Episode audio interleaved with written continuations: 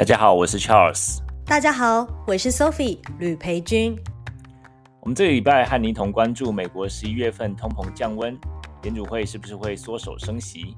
还有习近平访问沙地阿拉伯，人民币结算原油有谱吗？还有中国透过 WTO 提高美国的晶片方案，以及英国罢工潮来势汹汹。欢迎收听这个礼拜的一口财经维他命，每个礼拜三播出。也欢迎订阅、分享一口经济学的 Podcast Spotify，或加入脸书同名社团，让你每天更聪明，思考更理性。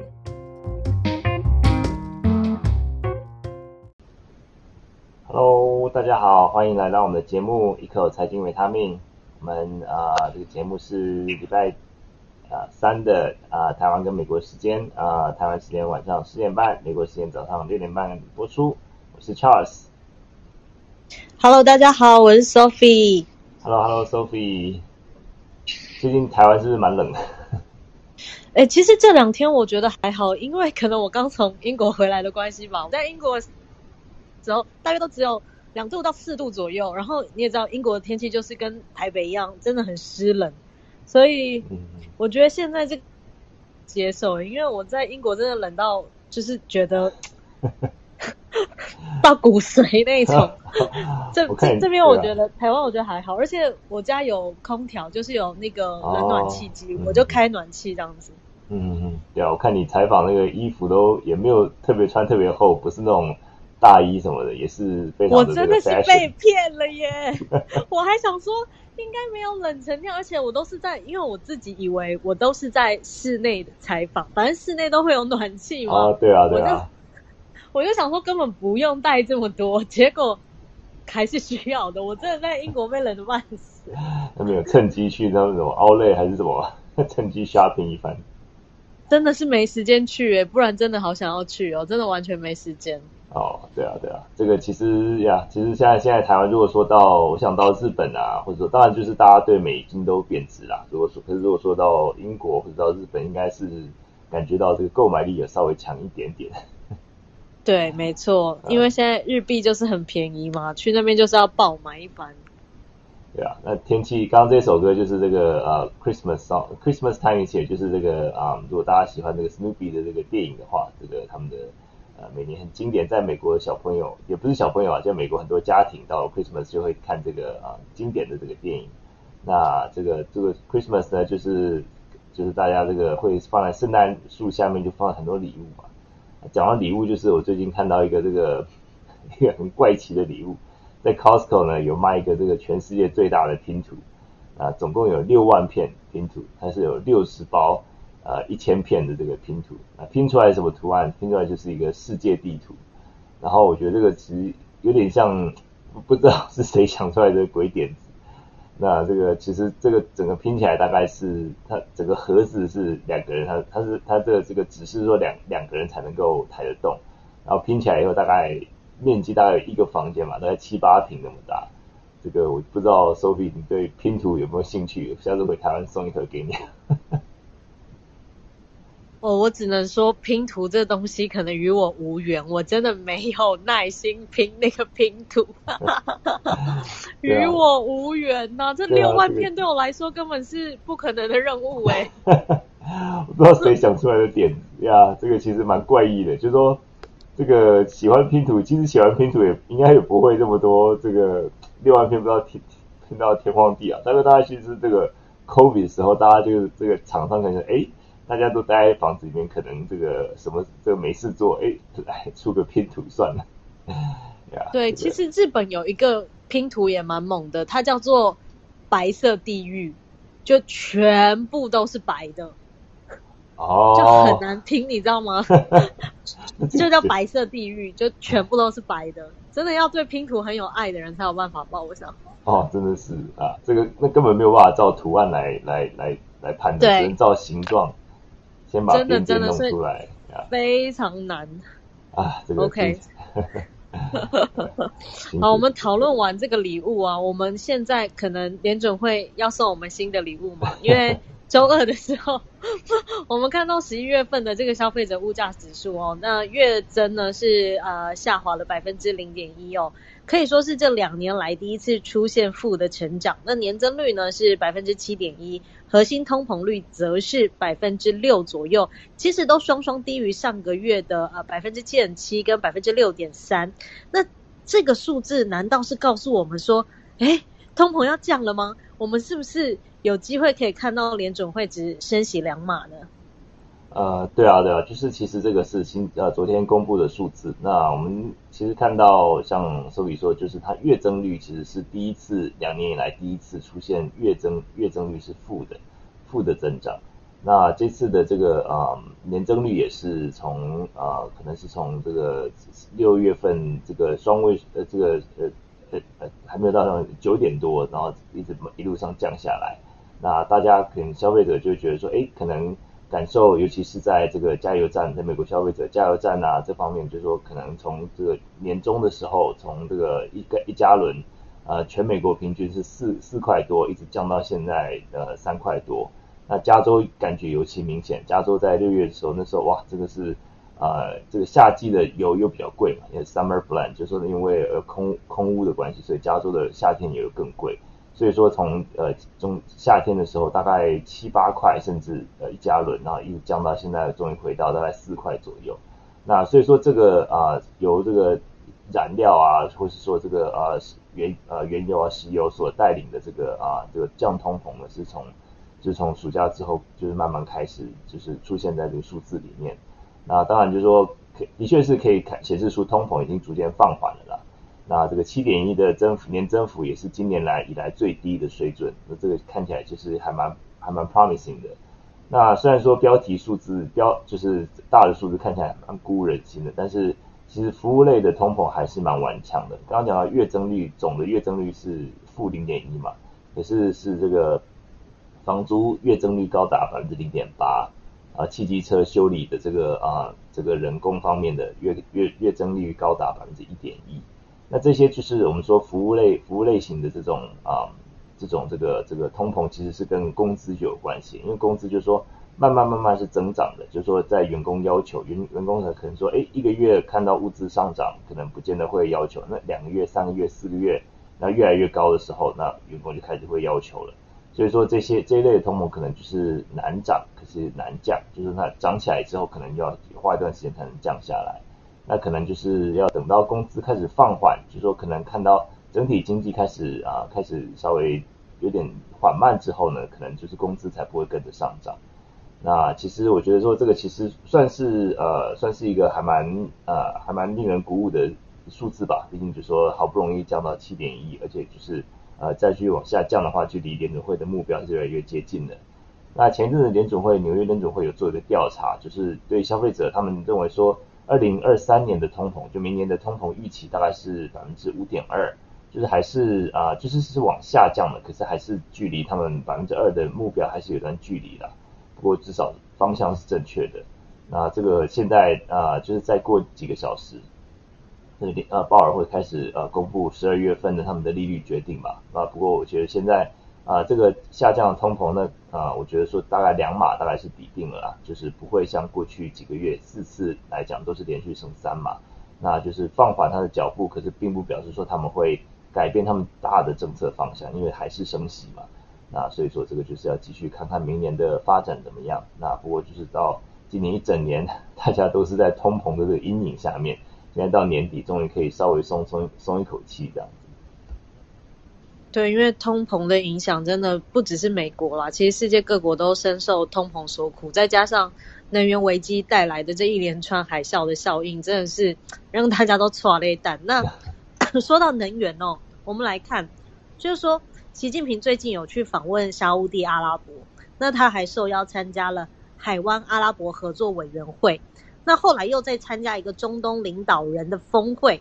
那他在里面就宣布说。未来的三到五年呢，它会继续扩大进口原油，还有液化天然气，加强这些油气的开发，同时呢，还要做这种低碳能源技术的合作。那我们来观察，就是说未来这些的油气贸易呢，他都说他要用人民币来结算。那强势美元的国际地位会不会开始动摇呢？老师怎么观察？对这个美元呃，就是原油交易呃去美元化，这个其实已经讲了好几年了。那当然，大家一开始讲抛出来的时候，大家会觉得说，哇，这个其实是会不会对美元来讲是一个呃原本大家觉得说不可撼动的地位，是不是可以开始开始中国开始挖墙脚了？那我们来先来看看他们习近平这次出访这种政治意涵好了，就是他这次其实是他疫情之后第一次出访，那意义还蛮重大，他就选择这些沙乌地阿拉伯这个这些这个中东的国家。那他们他也是受到这个啊、嗯、这个沙特阿拉伯的呃王储这个穆罕默德·萨曼啊萨尔曼来呃就是正式的接接待这样子。那他那么在很多的这个呃发言里面也显示出，就是他们两国两边的这个合作关系感觉是蛮稳固的。那过去以来，这个中国一直是沙特阿拉伯最大的贸易伙伴。沙乌地阿拉伯当然也是中国最大的石油供应来源啦、那在随着中国的这个经济发展呢，他们是需要的需要的石油啊什么的，这个他们的彼此的互赖是很蛮蛮深的。那过去二十年，中国中国对于这个沙乌地阿拉伯的投资高达一千六百啊一千零六十五亿美元。那两国的贸易额他们也是一直增长，那到二零二一年，即使在 COVID 的中间，还是达到八百七十多亿美元。那所以说这些数字一连串讲下来，就可以听得出来，就是说啊、这两个国家他们的这个彼此互赖是很深的。那再加上这个沙乌地阿伯，它有就是连接欧亚非三洲的这个啊主要的战略位置嘛。那习近平也希望说，他的一带一路，哎，就是能够通到欧洲，然后通到透过这个能够跟沙乌地阿伯提出的二零三零愿景能够对接，然后进一步合作。那当然，沙特阿拉伯这这个时候当然就是讲到美国了。那他们跟美国关系其实已经可以说是像现在是几，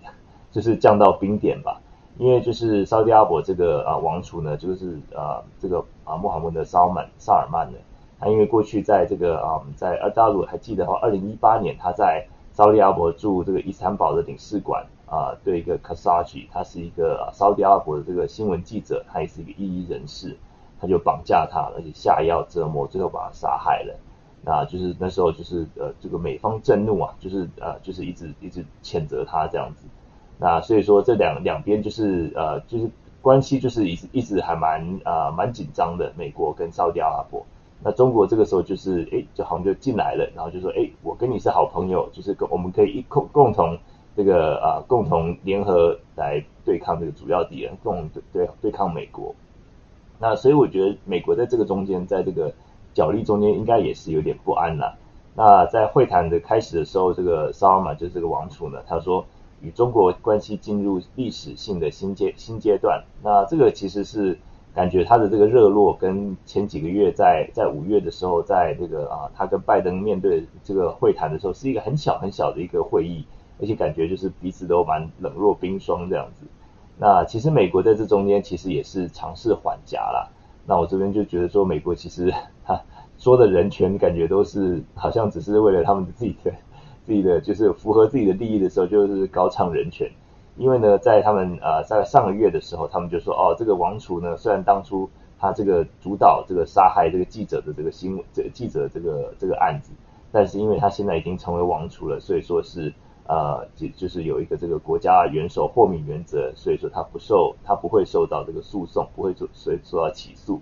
那这个一与与与这个这句话一出来，大家举举世哗然了。他讲说，美国你不是一个自由民主，然后新闻自由的这个高举新闻自由，怎么现在好像讲到这个能源危机啊，讲到这个啊跟沙乌地阿拉伯之间的这个，好像就是好像就是膝盖就软了这样子，呀，那所以说这个其实他们这三边的关系一直还蛮微妙的啦。那这个沙乌地阿伯这个外交首长，他们也也认为说，呃，他们当然就是表面上不能说他们也选边站了，他们这个外外交部长他们就说，他们说啊，继续会跟各国所有伙伴合作，他们不认为这是一场零和游戏。那这个就是一个政治的一个背景了。那讲到这个啊，人民币结算其实就是一个啊、嗯，一个这次的这个呃，中国一直希望能够啊，这个天然气啊，这个啊，他们的这中间的贸易啊，能够用人民币结算。因为中国的立场是认为说，哎，这个如果说我们就是要啊，就是呃彼此的这个经贸往来这么互赖，这么这么密切的话，那其实我们就是直接用人民币嘛，为什么还要用第三国的美金来交易呢？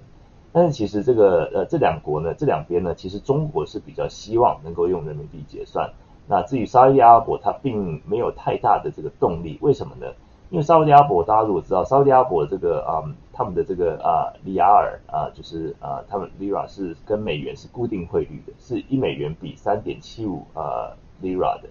就是说呃美金涨，他们也真跟着涨；美金跌，他们也跟着跌。所以过去几年他们的啊美金涨，他们是紧紧跟着这个啊美金的。所以说对于人民币来讲，人民币对美金已经跌了百分之十五，在过去一年里面。所以他们对于这个啊沙特阿拉伯币也是跌了百分之十五，因为他们是啊这个他们他们跟美金是紧紧盯着的。所以说对于这个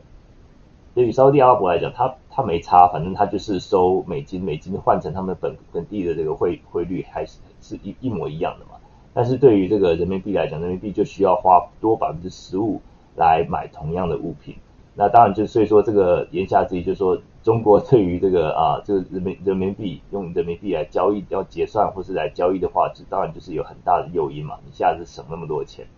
那当然就是说，目前他当然抛出这个议题，过去五六年一直在讲这个议题啦。那当然就是有小部分的交易，像他们的贸易啊，有些合约啊，就是开始用人民币。但是我认为这还不至于撼动美元的位置吧，因为毕竟这个沙乌地阿拉伯方面，他并没有做出明确的承诺。那这个就是已经、呃，就是规规模，就像我说，即使有规模也不大了。那对于这个沙乌地阿拉伯来讲，就是去美元化是很相当困难的。他们本身的币值是啊、呃，一直是紧紧咬着美美元的。那他们是固定汇率，那这个当然不会阻止他们跟中国合作了。那所以说，就是可能要继续观察。那这个不过就是去美元化，我觉得这个这个议题其实是啊、呃，其实一直有在讲，听起来好像还蛮耸动的。可是我认为说这个应该是啊、呃，不至于会会短期内会看到去美元化的效果吧。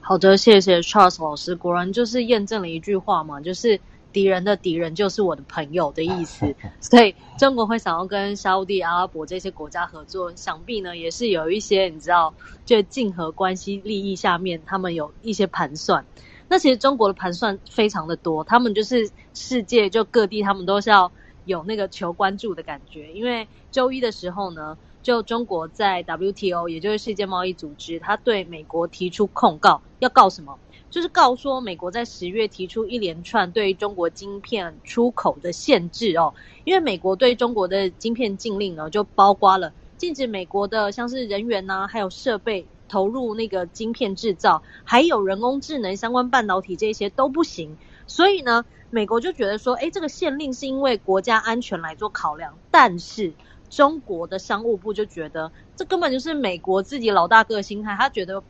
别人做都不行，他做就可以。他们是滥用出口管制政策来阻挡这种比较正常的国际贸易。不过，我觉得真的很那个那那句话是怎么说？就是做贼喊抓贼，对不对？因为中国也是这样对我们呢。他无预警的就禁止了我们，呃，从去年开始，先从凤梨，然后再来是石斑鱼，今年呢是水产品、五仔鱼、高粱、饮料等等，一连串都是这样。那请问一下 Charles 老师，那个中国是不是做贼喊抓贼？他自己做可以，别人做不行？对，这个其实中美关系一直都是呃白热化，并没有因为疫情而的关系而减减缓。那这个我就是我在我们这个大学城里面，其实在呃前呃去年吧，去年就是刚好就是有一个新闻，就是说啊、就是突然这在这个警车就忽然在一个学生的宿舍呃呃学生学者的这个宿舍下面就聚集。然后就把一个中国的这个女生，然后就把抓走，然后就是好像就是后来新闻爆出来，就说她她她是一个交换学者，那她来到美国，可她她隐瞒她过去她是一个军方的身份，那所以说就是可能就是在中国在这种呃美国的这种像是一些技术啊，然后就是他们间谍战啊等等的，就是美国现在也越来越呃这这个是越越越防越多了，所以说十月份的这个对于中国一连串的这种这种半导体啊晶片的这种禁令。那这样当然让中国很不爽，他说啊，我要提告，就就就是呃这个礼拜一的时候就提告这个这个世贸组织了。那世贸组其实我觉得这个其实这个它它的背景呢，就说呃 WTO 才刚刚公布一个就是呃美国败诉，就是说在川普川普总统在二零一八年的时候，那川普总统对于欧洲的这个钢铁和铝业啊、这个呃征收的这个税，就是好像是百分之四十还是百分之二十五吧。然后呢，啊，这个现在这个 WTO 它已经判定这个美国是败诉的。所以说，我认为说这一次的这个啊结果其实还蛮值得关注的啦，因为我认为说在 WTO 里面就是不见得啊这个呃大国就占理，很多时候你必须要提出你的证据。那其实 WTO 条文里面就说啊，真的可以是因为有国安因素而限制限制贸易，这个是合理的。所以说，就是美国它在这方面它必须要提出说，诶，为什么这个这个我我认为是怎么样呃提出这个呃呃这个。提出说他为什么要禁止晶片出口？因为这这个是怎么样影响他的国安啊？怎么样的一个这个一个关键？那所以说这个其实其实是美国接下来要证明说他们是的确是影响到他们国安的。那是不是中国的这个他们有啊派间谍，或是说是有这个木马屠城，或是说怎么样的木马的这个城市？那这个其实就是一个他们攻防法律的攻防战呐。那不过就回到说 WTO 他们的这个争端解决的这个制度呢，他们其实是蛮旷日费时的。那我刚才讲到那个案例是二零一八年，那四年之后才啊、又才把这个这个这个最后决定决定出来，通常需要好几年。但是我觉得说这个中国已经踏出第一步了。那先不先姑且不论说他们的这个动机或者说他们的这个背景，我觉得中国在这种这个国际贸易的这种。争取上面其实是一个力道跟攻击力，其实是我觉得是蛮值得台湾学习的。那就讲到说，中国就是对于台湾的这个像午仔鱼啊、秋刀鱼啊，看到刚刚周比说的，像是什么饮料，这个台湾啤酒啊、高粱啊、这个威士忌、黑松沙士，这些都是都禁，突然就是被遭到中国禁止进口。那其实我觉得说，中国其实嗯，就是台湾其实是可以善用这种 WTO 的这个啊，这个这个呃争端解决机制。因为 WTO 是少数，台湾是一个呃会员的一个国家，少数而且是台台湾跟、呃、跟中国是同样都在里面的会员。那这个时候就是我过去一直觉得说台湾不知道为什么就是一直对于这方面就是还蛮呃蛮不不善用这种国际的这种这种争端的这种案例，或是用这个这个机制。因为如果说你看这个其他亚洲国家，韩国从加入 WTO 之后，他们就提出这个呃这个这个。这个控告案呢，大概有二十一件，日本有二十八件，中国有二十四件，但是台湾只有出提出七件而已。那其中都不都没有对中国的这个啊这个控告。那之前我是蛮不了解，所以说我就是也是啊问跟我一个这个啊一个一个其实在在台湾的助当助理教授法律系，他是专攻国际法的一个一个学弟请教。那他意思是说，其实即使说台湾是在啊，是在这个国际呃 WTO 国际组织的会员，但是就是他这个在在这这也毕竟也是国际组织嘛，所以说在这种呃国际氛围下面，一个一个中国政策下面，很多时候还是会绑手绑脚的，而且就是说啊，他说就举个例子，比如说像香港嘛，香港特别行政区，在很多的这个国际组织里面，其实是这跟中国是分开的，是两个不同的这个呃这个这个会员国的这个概念，但是你不会看到香港对中国提告。所以就因为这个这国际国际里面就认为说，这个你是在啊、在这个这个国际的这种啊、呃、条约里面，你是属于同一个国家。那在一个中国政策下面，台湾即使说对中国提告，很多时候会被可能也会被压下来，而且就是说会有很多政治的敏感度，可能不会受理。那这个就是我之前就是有点太傻太天真了，所以我觉得说这个台湾的处境也是蛮辛苦的。那这个时候就是说。啊、呃，就是可能要呃，就是要灵巧像蛇吧，就是要看你要怎么样来解决这个争端，怎么样帮助业者来安排他们在不管是在国内啊，或者说在其他的这个安排这个其他的出路。那就最近看到新闻啊，就是 Sophie 应该有报道很多，就是呃，他们有其他的像日本啊，就是往或是往欧美方面来输出。那我们这边在美国这边也都买得到黑松沙士，所以说就是爆买起来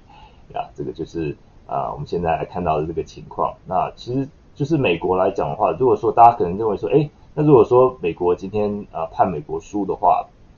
那美国如果可不可以不不执行、不遵守这个判决？其实是可以的。就是美国他们其实就是，而且他们过去有这样的案例，就是说明明是判决他们输，那但是但他们就并不接受这个结果。那后来他如果说这样子的话，WTO 还是有办法。那他们有三个办法，就是如果说他们啊这个这个被被判决这个呃败诉的国家，如果不遵守的话，他们有三个办法。一个就是说，他可以赋予这个提告国就是平行报复，就说比如说美国这个啊、嗯，就是对于这个中国的这个进口晶啊晶片晶片限制，那如果 WTO 最后是发现说，哎，美国你是败诉的话，那它可以允许中国，那如果说美国也不不接受这个结果的话，它可以允许中国，WTO 也允许中国在晶片上报复美国，就是开始减少对美国的晶片输出啊等等的。那这个当然就是说有点像是呃七伤拳啊，他们中国也不太可能不见得会愿意在晶片上面这个他们自己钱赚不到这个钱。那另外呢，第二个就是说可以跨产业报复，就是 cross sector 的 retaliation。那如果说比如说在这个美国进晶片呃出口中国，那中国可以进啊、可能就是就是禁止，可能就是在呃禁止这个农产品、汽车就从美国进口。就在其他的产业上报复你，就是在你认为很重要的，就是尤其是美国的农产农产品，很多时候就销往中国的，就踩你的痛脚这样子。那第三个是在这个啊跨协议的报复，cross agreement。那如果说在这个贸易方面，那找不到一些可以让美国啊报复美国，那可以在比如说像是讲国际金融方面，或者在其他的这个合作方面来报复美国。这些如果这些都是呃在 WTO 是可以允许的，如果是这个被这个被判败诉的国家不愿意接受这个结果的话，所以它还是有它的这个机制可以往下走的。啊，不过目前看起来应该是还要再一段时间才会看到结果啦。好的，谢谢 Charles 老师跟我们做分享哦。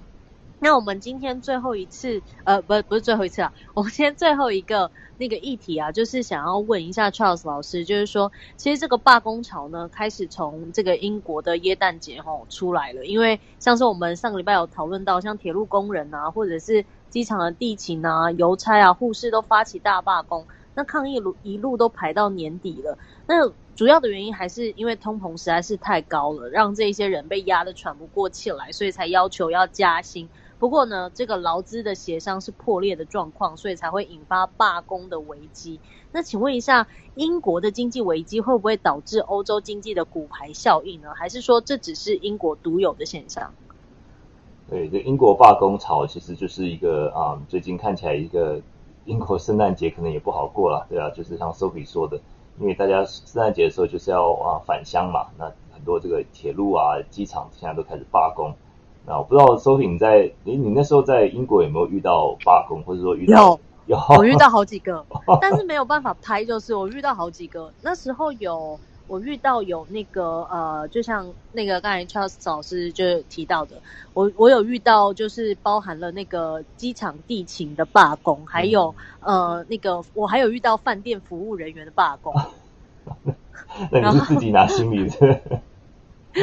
然后，哎，不过没有影响到我们这边，因为那个饭店的那个是在那个呃，在爱丁堡遇到的。然后，呃，那个机场地勤是我们去的那一天，他们罢工完毕，然后是呃，那个在我们的司机，机场接送的司机跟我们讲的，就讲说，哦，你们来的这正是时候，因为机场地勤才刚罢工完，不然你们可能要等更久才能出来，这样子。哇，那在这个欧洲，有时候在旅游的时候，真的也是要看运气啊。就是说你你预先你这个预安排行程的时候，你根本不知道是哪一天会罢工，有时候就是突如其来的，就是突袭式的罢工。对。然后那时候在伦敦的时候，我有遇到那个就是他们地铁的罢工。然后那个我觉得现在的 Google Map 还有就是他们呃一些 App 都会讲的很清楚，像。Google Map 那时候上面就有提醒你说哪一条线现在在罢工。如果你按进去那个 Google Map 的提示的话，它还会跟你讲说它罢工的时间是从几点到几点，因为它会直接连接到那个罢工的网站。哇！然后那个网站。很酷，我我有点进去研究一下，它那个好像有点类似像非营利组织做的网站，它就会告诉你说，它会收集上面所有罢工的资讯，告诉你说他们这个罢工的申请是从呃几月几号几点到几点这样子。所以那时候我在伦敦的时候，我们我有看到，哎，有一条线在罢工，那我们没差，我们就改搭其他线这样子。嗯，那真的还蛮方便的，这个果然是科技 来自于人性，真的是需需求对。呀，这个英国就是有这样的需求。对，其实就是英国，如果说看呃，这这他们这一连串的这个罢工，罢工是源于这个通膨嘛。那英国通膨十一月呃是呃百分之十点七年增率，那已经比起前一个月降稍微降一点点，前一个月是十一点一。那你看这个，其实像不管是美国的七啊，或是欧洲的这个百分之这两位数的这个这个通膨，其实都是。呃，很多都是就是有点像是很顽强，都降不下来，而且就是说影响各个社会各个层面。那尤其是影响这种比较中低阶层的这种这种这个家庭，那他们很多，因为他们很多时候他们要花这个他们一个月的版这个所有的这个收入呢，很多的这个比例是要花在，比如像通勤啊，还有这个食物啊，啊，或者说这些东西都是涨最多的。那那当然就是我们现在看到能源在欧洲方面已经开始稍微有点点降下来了，但是百分之十点七还是很高啊。就是呃，我们看到这个刚才 Sophie 说的，就是说。可能呃，他还好，这次没有遇到太多的这个呃不便了。不过就是如果说像机场他罢工，我们看到一些照片，整个所有的这个行李是堆在这个大厅，跟没有人处理的。然后航班取消啊，然后就是像铁路啊这些，其实呃，铁路工会这些都是会有一些问题啦。那我们就是先回顾一下，在英国工会的这个，他们其实过去其实是比现在更晚、更更强悍的。但是在八零年代那时候，柴契尔夫人那时候，所以。所之所以被称为铁娘子呢，就是他那时候对于工会的态度是相当强硬的。那那时候就是，他就坚持说，你工会要罢工，你必须要通过投票，必须要有一连串的这些啊这些这个法律上的这些啊要求，你才能够开始罢工。那所以说那时候再再加上那时候矿工罢工事件，八四八五年的那个矿矿工罢工事件，其实对于整个社会这个舆论来讲，就是还蛮反弹的。所以那时候对于英国的这个啊这个工工会，其实对他们来讲元元气是大伤了。那一般对于罢罢工的看法是比较负面，当然是除了本身的这个不便之外呢，就是他们也是创造这个舆论。所以那时候英国这个柴契尔夫人算是占了上风，那等于是整个保守党也是啊对于这个罢工来讲也是一个相相相当不友善的。但是其实现在通膨实在太高了，所以这些人就不得不站出来来这个啊来来展开这个罢工。那其实就是。啊、呃，其实我觉得这个 Sophie 他在这个一个导演，他这次在做能源里面有在讲到，有访问到一些人嘛，他就是其实啊、呃，这个苏纳克政府还有之前那个特拉斯政府，他们就是对于开始对于民众有一些补贴电费、瓦斯费。那苏纳克政府他们其实有提出一个就是方案，他们提出说呃呃这个涨调薪百分之九的这个提案，但是被这个铁路工会否决。那其实他们这个苏纳克政府也是也是也是。也是很无奈了，因为就是在 COVID 之后，他们很多这种公共支出嘛，那等于是有点绑手绑脚。他们现在国债已经占整个 GDP 的百分之百了，从九月开始。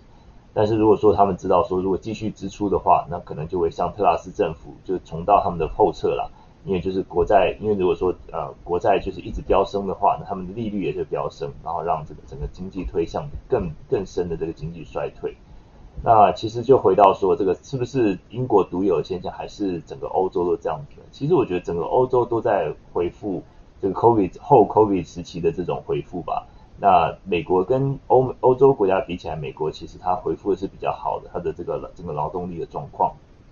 那英国跟其他欧洲比起来呢，英国又比欧洲又比这英国来得好，因为英国就是脱欧之后呢，就是等等于是你就又在增加了这个贸易壁垒嘛。脱欧在欧欧盟里面，就是你所有的这个人人员啊货物，是畅通无阻的，基本上就像同一个国家一样。所以从这个啊英国，比如说像北爱尔兰是属于英国的嘛，那北爱尔兰东西要运到爱尔兰里面的话，中间根本不用不用关卡，那就是你就是畅通无阻，就直接直接什么能源啊，那如果说其实说起有些能源的时候，我记得有个新闻就是说，因为就是从呃英国这个大岛要要运送能源到这个北爱尔兰，毕竟还是要通过海嘛。那很多时候他们就直接从爱尔兰购买能源，那这个就是价钱啊各方面他们也不中间也没有关卡。那从他们脱欧之后呢，之后呢他们就赶忙的赶快连夜，就是中间北爱尔兰跟爱尔兰中间就设关卡，那中间就是要通关啊报税啊，这个这个其实就多了很多很多的障碍跟麻烦，那其实就是多多增加了贸易成本。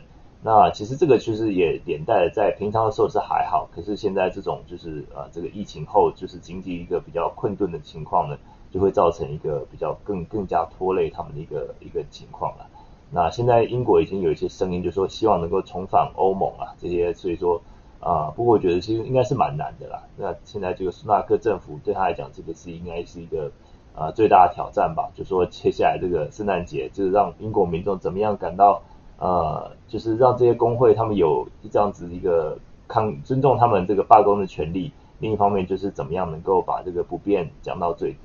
那这个也是一个啊、也是一个难题吧。那我们上礼拜其实有呃有关注到一个新闻，就是美国铁路罢工，就是在在最后关头就是喊停。